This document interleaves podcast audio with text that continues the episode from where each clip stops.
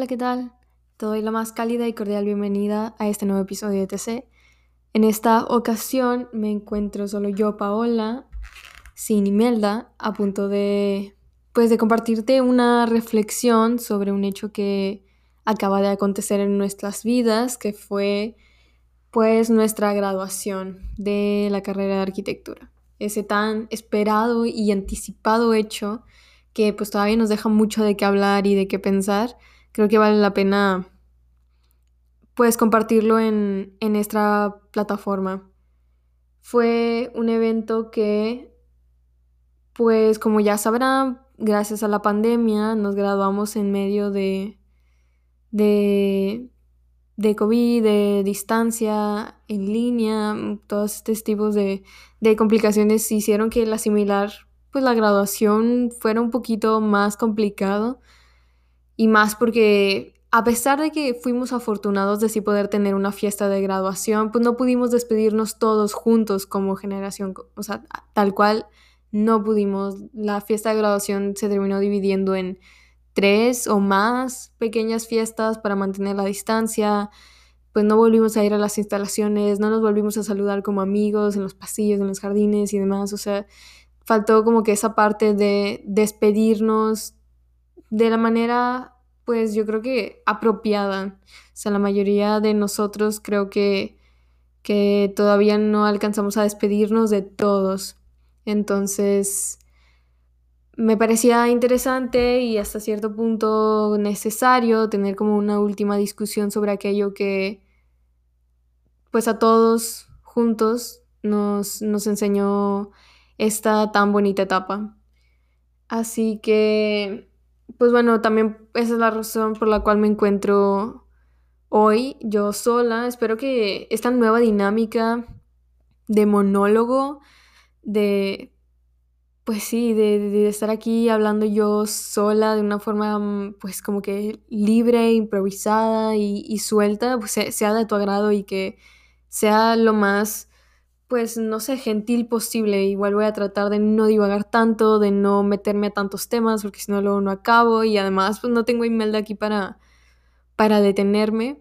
Así que pues bueno, para empezar, eh, se me ocurrió también pues organizar mis ideas con una lista de palabras o no sé cómo más podría llamarle, tal vez diagrama, porque pues hice un diagrama de esto, pero no me lo quiero tomar tan formal porque es como tal solo una lista para organizarme. Y pues bueno, esta lista slash diagrama que, que les platico, pues yo creo que le podríamos titular las cinco P's, porque son cinco palabras que empiezan con P justamente. Y es una lista de cosas que creo que Em, la arquitectura o la carrera de arquitectura nos enseñó que nos hizo cambiar. Y eso es problemas, preguntas, paciencia, persistencia y procesos. El primero de ella, el primero de ellos, perdón, lo de los problemas, pues bueno, o sea, desde el primer día de clases, desde la primera vez que, nos sentamos a escuchar a, a, un maestro en nuestra carrera, pues los problemas no tardaron en hacerse presentes y, esos problemas eran em, pues el problema de la vivienda en Monterrey, el problema de la mancha urbana, el calentamiento global, etcétera. O sea, un montón de cosas que ya se nos estaban poniendo en la mesa y, y era como pues, órale, ahí te va, estas son todas las cosas que, que tiene de complicaciones tu ciudad y pues te va a tocar, nos va a tocar como arquitectos tratar de resolverlas. Entonces, eso era como, wow, o sea, una oleada de, información, porque obviamente aunque vimos ese y muchos otros temas, los vimos de una forma vaga y era como que increíble, tengo que aprender de todo esto y ya. Y no nada más eran los problemas que tienen que ver con esta parte como teórica o técnica de la arquitectura, sino que también pude ver cómo nosotros personalmente, como nuevos estudiantes, pues también estábamos pasando por nuestros propios problemas, o sea, no, no faltaba el, el sentirnos a lo mejor menos que los demás, ¿no? Esas inseguridades, porque pues al tú realmente entrar y no saber nada de nada prácticamente, pues era más, yo creo que un poco más normal o sencillo compararse. Digo, hoy en día es igual normal, pero pues antes era muchísimo más notorio porque nunca falta el que destaca porque pues esa persona a lo mejor ya sabía o ha leído sobre teoría de la arquitectura o la persona que dibuja y pinta y pues ya se le facilita el dibujo a mano alzada o la persona que su papá tiene un despacho y ya ha ido a obra y conoce, si me explico, o sea, eran como que yo creo que un poco más sencillo darse cuenta de esas eh, ventajas y desventajas y esas áreas de oportunidad y, y demás. Entonces, pues sí, como que personalmente cada quien también tenía, tenía sus problemas. Y luego me acuerdo muy bien que una de las cosas con las que nos enfrentamos así primerito que, entramos a la carrera es que eh, yo creo que a todos nos marcó y lo digo porque mm, casi 10 de 10 de mis amigos tienen una anécdota que tenga que ver con la materia de taller de composición. Y es que taller de composición es una materia donde nos encargaban maquetas sin nosotros haber llevado previamente una materia de maquetas. Entonces era ahí sí también otra oleada de problemas y los problemas saltaban así como si fueran palomitas porque pues tenías que averiguar cómo hacer una maqueta al mismo tiempo que tenías que averiguar cómo entregar esa tarea que implica hacer una maqueta. Entonces era como quien dice con un ojo al gato y otro al garabato porque no podías no preocuparte por la ejecución de la maqueta y al mismo tiempo tenías que estar pensando en la justificación de tu concepto y, y todo eso, ¿no? Entonces, eh, hay muchas anécdotas alrededor de eso, pero al final de cuentas, obviamente, todos supimos sobrellevarlo y aprendimos de eso. Pero en fin, o sea, los problemas no, con muchas cosas en la vida, pues nunca tardan en, en decir hola y en hacerse presentes y ahí es cuando, cuando, no sé, como que te sientes abrumado y cargado de tantas cosas que sabes que, que hay que hacer. Y eso eh, me lleva a esta segunda parte que le llamé los, ah, las preguntas. Mm, como que después de, saber que hay un montón de problemas, pues vienen las preguntas de, bueno, ¿y cómo le voy a hacer? Por ejemplo, regresando a los problemas que hay en nuestra ciudad, calentamiento global, mancha urbana, áreas verdes, etc. Pues era preguntarse, bueno, ¿y qué, y qué, y qué tenemos que hacer? ¿O cómo le vamos a hacer? ¿Se puede hacer algo? ¿Cómo hay que hacer un cambio? ¿Cómo harías tú un cambio? O sea, viene toda esta serie de preguntas y también en el lado personal era, ¿y cómo le voy a hacer? ¿Cómo lo están haciendo los demás? ¿Qué puedo hacer yo para mejorar? O sea, empezaba el cuestionamiento. Y yo creo que esta es de las fases también, pues, más interesantes de todas, porque pues, pues las preguntas nos hacen, yo creo que crecer, o sea, el cuestionarnos cosas que nunca nos hemos preguntado, y yo creo que es uno de los Mm, no sé, es como que uno de los procesos más creativos y también más nutritivos que podemos tener como seres humanos, cuestionarnos cosas que nunca nos habíamos cuestionado.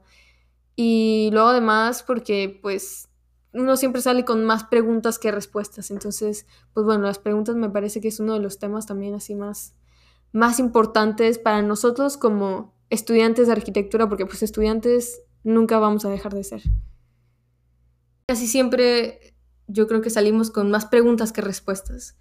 Casi siempre, o sea, te, metes a, un tema, empiezas a, investigar, empiezas a entenderlo, empiezas a cuestionarte entonces terminas teniendo más, más preguntas que respuestas. O sea, al final del día resulta ser que ese, yo creo que ese sentimiento como de impotencia termina quedándose. O sea, era común en mi generación, por lo menos, no sé si en otras generaciones, pero yo veía que era, que era común para nosotros como que sentir que teníamos la solución, o sea, esta es la solución, o puede ser una solución y está bien pensada, y mire, y tiene esto y tiene el otro, y eventualmente nos dábamos cuenta como que no, pues no va, no va a resolver nada, o sea, e, es, es una propuesta y puede resolver este o este otro tema, pero te terminas dando cuenta que en muchas, muchas, muchas cosas, como arquitecto no, no llevas la batuta, o sea, ocupas apoyarte de muchas otras personas, de muchas otras mm, ciencias y carreras para resolver un problema. ¿no?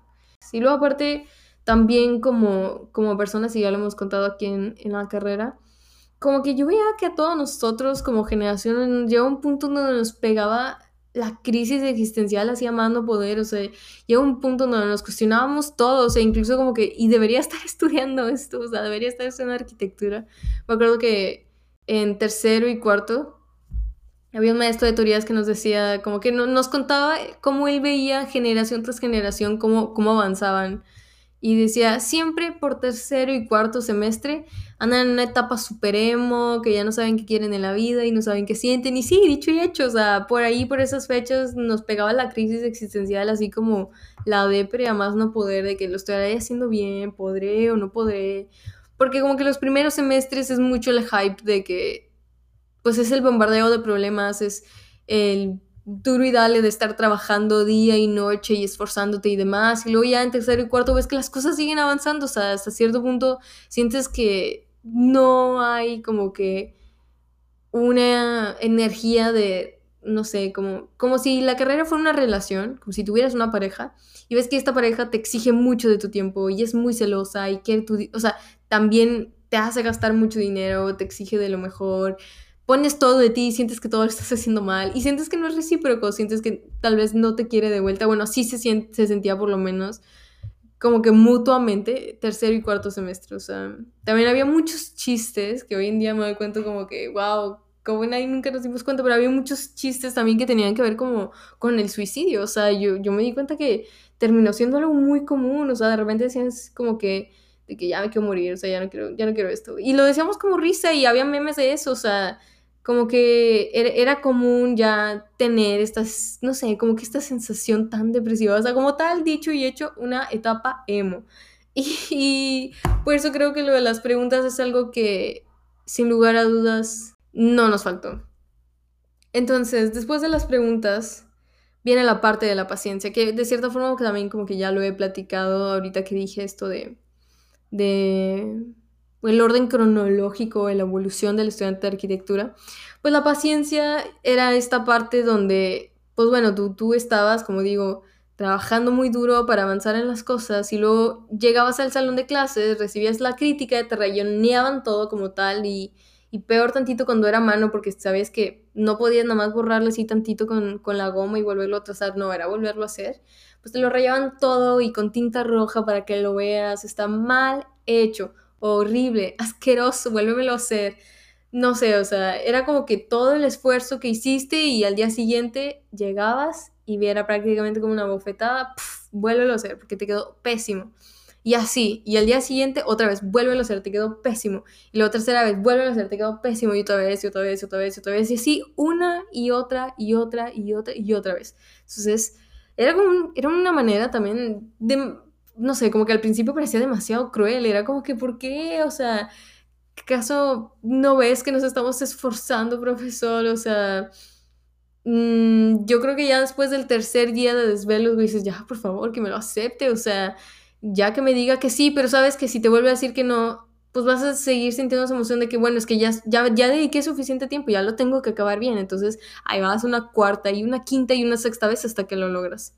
Entonces, pues bueno, o sea, Em, aquí me, no sé, decidí, decidí separarlo en dos partes, lo de paciencia y persistencia, porque creo que sí son dos procesos muy diferentes, aunque en este, en este ejemplo, pues son, son prácticamente lo mismo, ¿no? Como que tienes que ser persistente para seguir. Continuando con lo de la paciencia, creo que eh, tiene que ver también más con esta parte como que personal, donde te das cuenta que a lo mejor en ciertas cosas tú no eres muy bueno. Mm, a mí en lo particular, me acuerdo que, que mi zona más tranquila o mi zona más segura, todo lo que tenía que ver con manualidades, porque pues se me daba el dibujo mano alzada y pintar y, y las maquetas y todo eso y a ciertos compañeros no, pero había otras cosas como por ejemplo, vamos a decir, las láminas que tenían que ver con dibujo técnico, que tenían que estar impecables y súper limpias y demás, eso para mí no se, no se me daba para nada.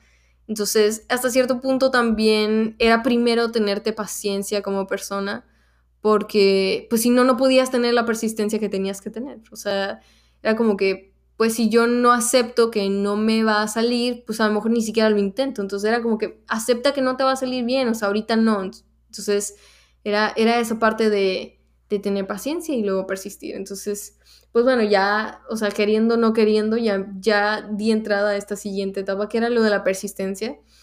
Pues eventualmente teníamos que seguir, me explico, o sea, no había, mm, siempre escuchaba esto, que era como, es que no hay para dónde hacerse más que para adelante, no hay otro camino, o sea, más que hacia adelante. hacia allá vamos y hacia allá tienes que ir y no tienes de otra, o sea, no podías no entregar, por ejemplo, o sea, no es opción, o sea, ¿a qué vas a la carrera si no es para acabarla, por ejemplo? Es un decir. Pues no hay manera, o sea, no hay manera de acabarlo, o sea, tienes que hacerlo, esa es la manera. Entonces, e, eso sí es súper claro, o sea, esta carrera es de persistencia, entonces lo que más, más, más, más, más me di cuenta de esta carrera es que si tú no eres una persona persistente, no lo vas a hacer. O sea, no lo vas a hacer porque son más los nos que vas a recibir que sí, siempre. O sea, em, hace poco escuché una frase que dice, pues voy a tratar, voy a tratar de traducirla al español, aunque creo que se va a escuchar muy rara, pero es, el camino hacia lo correcto es lo incorrecto. Entonces, o sea, definitivamente vas a estar mal, definitivamente vas a tener que volverlo a hacer. Si crees que por hacerlo la primera vez te va a salir bien, eh, muy probablemente estás equivocado. Si te sale bien, es porque probablemente tenías una cierta idea pues acertada, pero hazlo una segunda vez y vas a ver cómo sí te va a salir mejor. Eso quiere decir que la primera vez no era la perfecta. Entonces, eso es algo que me quedó muy, pero muy claro, o sea, desde los primeros semestres. Esta carrera es de persistencia. Y no hay otra manera que hacerlo más que trabajar, o sea, más que seguir. Y la tercera P, la última de ellas, es procesos. Y creo que esta también es como que mm, la que engloba todo y la que más me parece, mm, no sé cómo decirlo, como que es la más esencial también. Y es que creo que la carrera nos sometió a procesos. Y te somete a procesos aunque no quieras pasar por ellos. O sea, procesos de, de muchos tipos. O sea, hablando de la parte técnica, pues nos dimos cuenta de que era muy importante, por ejemplo, tener un proceso de diseño era importante entender los procesos de, de todos, incluso procesos constructivos, técnicos y demás. Pero con que nos someta a procesos hablo de que había ocasiones a lo mejor donde no sabíamos o no queríamos hacer ciertas cosas y la carrera sí o sí te obligaba a hacerlas, era casi como empujarte al agua para que nadaras, o sea, no, no te preguntaba, simplemente ahí está, te aventaba te empujaba y a ver cómo le hacías y pues haciéndote el camino pues tenías que nadar. Y por, decir solo algunos ejemplos que son los que más me acuerdo y como que son los que más he tenido presentes en mi memoria. Es que me acuerdo que con, cuando entramos a la carrera, yo junto con muchos de mis amigos, pues obviamente éramos muy, pero muy distintos. O sea, casi creo que éramos como tal niños, ¿no? Y, por ejemplo, me acuerdo que, te, que, que tengo unas amigas que en primer semestre en su vida jamás se habían quedado en casa de otra persona. Jamás, jamás habían quedado en la casa de alguien más, jamás habían tenido una pijamada. Y, pues quieras o no, tienes que a veces hacer ese tipo de cosas, o sea, porque ocupas trabajar en casa de alguien más, o sea, seguirla trabajando después de la escuela y durante la noche y a veces por días, no había opción. Y pues no sé, hay una anécdota ahí muy graciosa de cómo, o sea, sus papás no las dejaban y pues tuvieron que, que averiguárselas para que sí las terminaban dejando, pero fue muy gracioso, o sea, por ejemplo, de ellas que jamás se habían quedado y jamás les habían permitido quedarse en casa de alguien más y de repente ya, ya habían experimentado algo así. De personas que también nunca en su vida habían tomado el transporte público y porque en una clase nos pidieron ir a cierto lugar en el centro o afuera de la ciudad y demás, tuvimos que hacerlo. Y se tuvieron que atrever a, hacer ese tipo de cosas. También a lo mejor en ciertas salidas con los compañeros de, ir a visitar una ciudad, ir a una ciudad, perdón, un municipio lo que sea, una ciudad, lo que sea, ir a tomar fotos y demás, pues a lo mejor nos dimos cuenta de, de ciertos gustos que teníamos o de intereses que no nos habíamos dado cuenta. Mm, yo personalmente puedo decir una que es la que más me da risa, es que yo para nada, pero para nada hablaba en público, o sea, nunca. Me acuerdo que en primer semestre tuve una materia donde nos hicieron hablar por un minuto seguido de cualquier tema, pero un tema que nos gustara muchísimo y que lo conociéramos. Y esto para que, pues, para que habláramos frente a todos, pero de una manera fluida, porque si conocías el tema, pues, o sea, obviamente ibas a poder hablarlo con, como que, pues, con más tranquilidad, ¿no? Y pues sí, digo, dicho y hecho, yo creo que lo hablé de una forma pues ok, o sea, creo que fui simplemente, mm, no, no sé, no sé ni qué decirles, o sea, creo que simplemente no la regué pues. Pero no me gustó, o sea, no me gustó y yo dije, no, ni de, ni de chiste, o sea, yo no sé hablar en público. Porque también nunca me ha dado la oportunidad. Eventualmente eh, llegué a una materia de urbanismo, que es una materia que pues había esperado tener, porque repito, es algo que me gustaba, es que es algo que me gusta, de hecho me llama la atención. Y dije, no, pues ahora sí, de aquí soy, y le eché un chorro de ganas al proyecto, y me involucré demasiado y que no sé qué. Y al final de cuentas, resultó ser que eh, mis compañeros me habían nominado a mí para, para dar el discurso, la presentación en público del proyecto mismo. Y pues yo en ese momento para mí, pues no lo sé, o sea, fue impactante porque yo estaba como, ¿de qué están hablando? ¿Cómo que yo? O sea, seguro, seguro es que yo, es que yo no puedo, a mí no me sale. Y pues bueno, al final lo terminé haciendo, dije, ok, va, me lo aviento silbado, que no sé qué, lo preparo, lo practico, porque otra cosa, o sea, mm, no hay nada que no puedas hacer si no lo practicas, o sea, tienes que practicar las cosas. Yo creo que, que, o sea, todos tenemos áreas de oportunidad, pero si las practicas, las puedes hacer sin lugar a dudas. Es cuando, cuando practicas algún deporte, yo creo que eso es algo que te enseña eh, es, ese tipo de disciplinas, por ejemplo, los deportes, que, que, que practicándolo lo haces. Y también que, que los límites están también para romperse, o sea, si tú practicas algo muchas veces y llegas a un límite, poniendo el ejemplo por de, de, lo del deporte, vamos a decir, correr 5 kilómetros. Bueno, en algún momento correr 5 kilómetros es el límite, pero cuando lo mueves tantito y dices, ya corrí 5 kilómetros y medio, ahora ya ese es el límite. Y luego al día siguiente corre 6, y luego 6 y medio, y luego 7 y así, ¿no? Eventualmente. Entonces, pues bueno, aplica también aquí. O sea, si hay cosas que crees que no puedes hacer muy bien, que son tus áreas de oportunidad, si las practicas, eventualmente esos límites también se van a disolver, o sea, ya, ya no van a estar ahí y te vas a dar cuenta que sí puedes hacer pues un montón de cosas que a lo mejor creías que no podías hacer.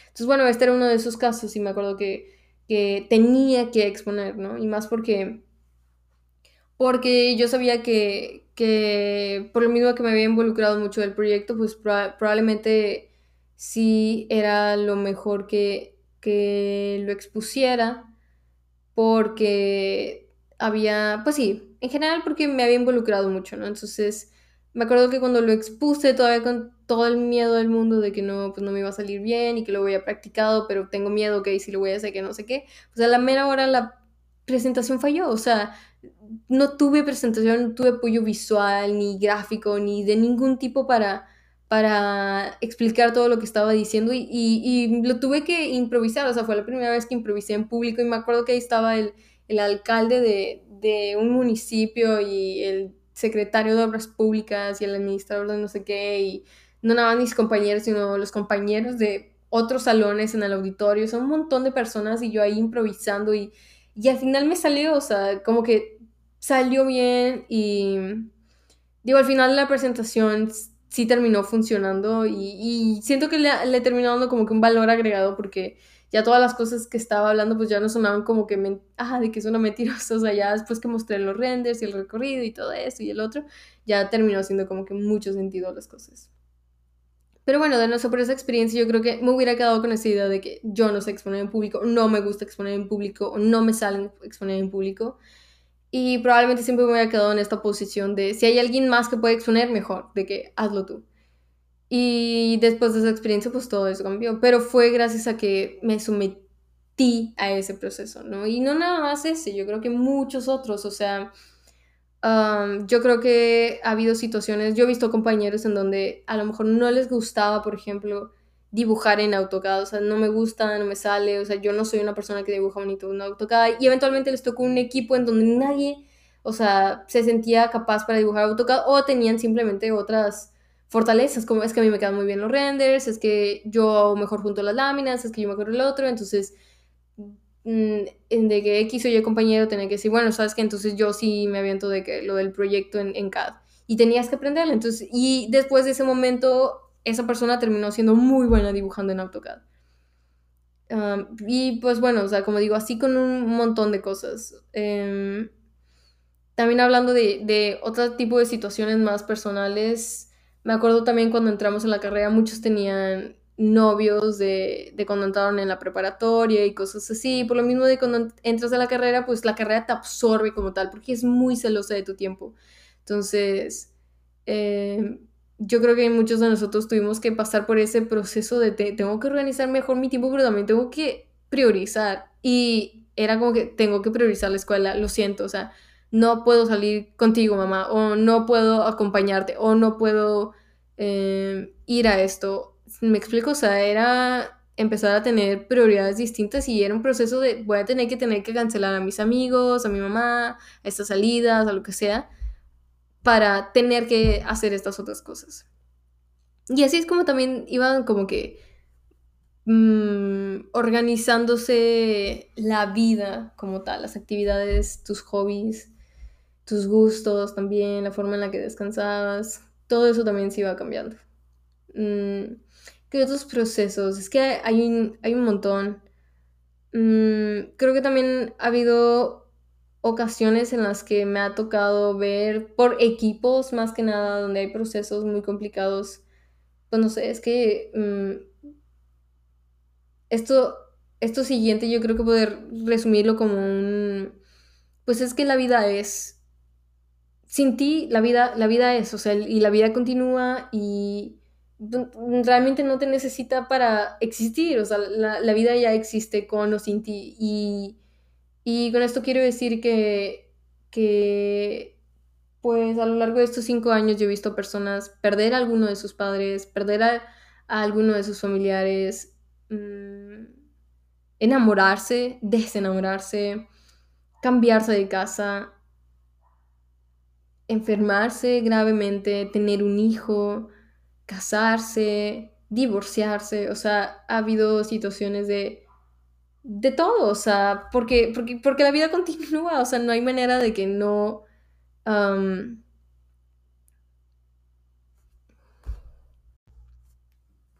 porque, porque la vida continúa, o sea, tengas o no cosas que hacer, la vida sigue y pasan todos este tipo de cosas al mismo tiempo que tienes que entregar un proyecto, al mismo tiempo que estás averiguando de cómo trabajar en equipo, al mismo tiempo que estás tratando de organizar tus tiempos, al mismo tiempo que estás tratando de resolver tu crisis existencial, emocional, mental, etc. O sea, todo eso de la vida pasa al mismo tiempo que están pasando todas estas cosas de tu vida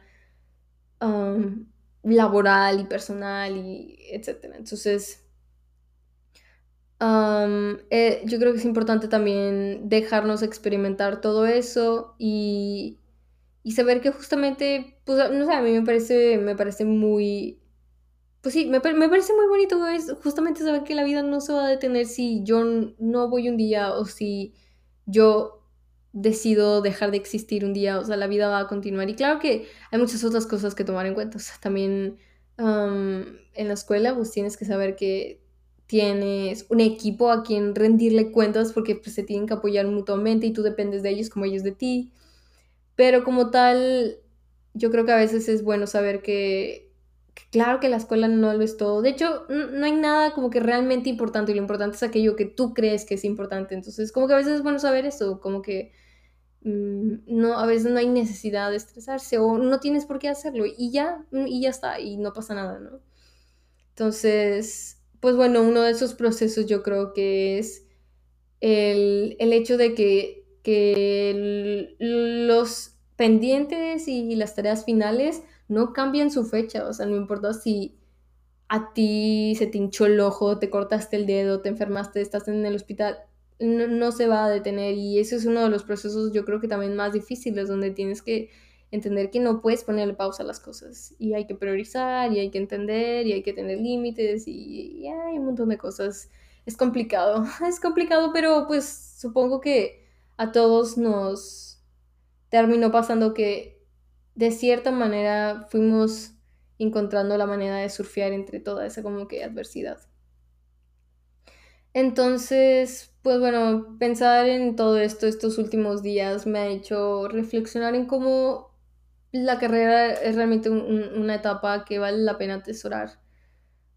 Mm, no lo sé, yo, yo veo cómo nos hizo crecer esta etapa y, todo lo que vivimos durante estos cinco años que terminó combinándose con la arquitectura o con lo que terminamos aprendiendo y eso me parece, mm, pues no sé, me, parece como que muy admirable de nuestra parte que a pesar de, de lo difícil que es la carrera, habernos visto crecer, o por lo menos yo me siento muy orgullosa y muy feliz de mis compañeros por, por haber visto todas sus transformaciones. Todos y cada uno de ellos creo que ha cambiado y ha mejorado y, y, es una mejor versión de sí mismos. Y creo que eso es lo más importante. Hoy estaba viendo un episodio de Glee donde justamente están pasando la etapa de, también de la graduación, ya estos personajes que antes eran los principales se están graduando y ya se tienen que ir de la universidad y demás. Y, y una chava que se llama Tina, o sea, un personaje de la serie, dice, es que ahora que nos graduemos nos vamos a dejar de hablar, o sea, en el momento en el que tienes que hacer un esfuerzo extra por comunicarte con aquellas personas que antes te las topabas todos los días en el pasillo, en el salón de clases, en los jardines, pues te termina dando como que flojera hablarles y ya no lo haces y te terminas olvidando y paz y demás. Y, y al final como que la conclusión de, de eso del episodio fue como un, pues sí, sí, sí, eh, sí pasa, pero, pero la, esa etapa siempre se queda dentro de ti, ¿no? O sea, siempre va a quedar, todas las lecciones que aprendiste van a quedar dentro de ti. Y eso es algo que me dio mucho gusto como que haber visto hoy, no sé por qué, y me da risa pensar eso. Y es que creo que para mí las graduaciones, o sea, esto es algo muy personal, creo que para mí las graduaciones siempre han sido como que hasta cierto punto mm, innecesarias, porque no lo sé, o sea, he visto de graduación en graduación, ir y venir, o sea, tuvimos la de la primaria, la de la secundaria, la de la preparatoria, y hasta cierto punto todas son similares, ¿no? O sea, te despides, o sea, tienes una fiesta, te despides y ya está, ¿no? Y, y juras con tus amigos que se van a ver siempre y que no se van a olvidar y que se van a mandar mensajes y, y luego resulta que realmente de esos 15 amigos solo le hablas a tres, pero son muy buenos amigos esos tres y demás, y etcétera. Pero yo creo que sí podría resumir lo mismo que, que, que, dijeron hoy sabiamente en Glee, que fue justamente eso, es que la etapa en sí nunca se va a ir. Y es bueno anhelar ciertas cosas, bueno, yo creo que es bueno anhelar ciertas cosas, atesorar esos momentos y, tener como que esa nostalgia porque pues es, no sé, yo creo, yo creo que es natural, creo que es humano y, y nunca estás preparado realmente para decirle adiós, o sea, a las cosas. Yo, yo, creo que cuando uno dice adiós es porque le tiene que decir adiós. O sea, no, no siempre tenemos como que la suficiente, no sé, madurez o conciencia para decir, sí, ya, ya, ya voy a decir adiós y ya voy a cerrar esto, ya voy a acabar esto. Ah, es, yo creo que eso es complicado la mayoría de las veces si decimos adiós porque tenemos que. Pero, en fin, em, concuerdo en que todas estas cosas que aprendimos sobre lo de identificar problemas, cuestionarnos las cosas, las preguntas, tener paciencia, ser persistentes y someternos a procesos, yo creo que todo eso se queda en nosotros y se quedó en nosotros y, y va a seguir. Y lo de los amigos, pues Em, a mí como tal me...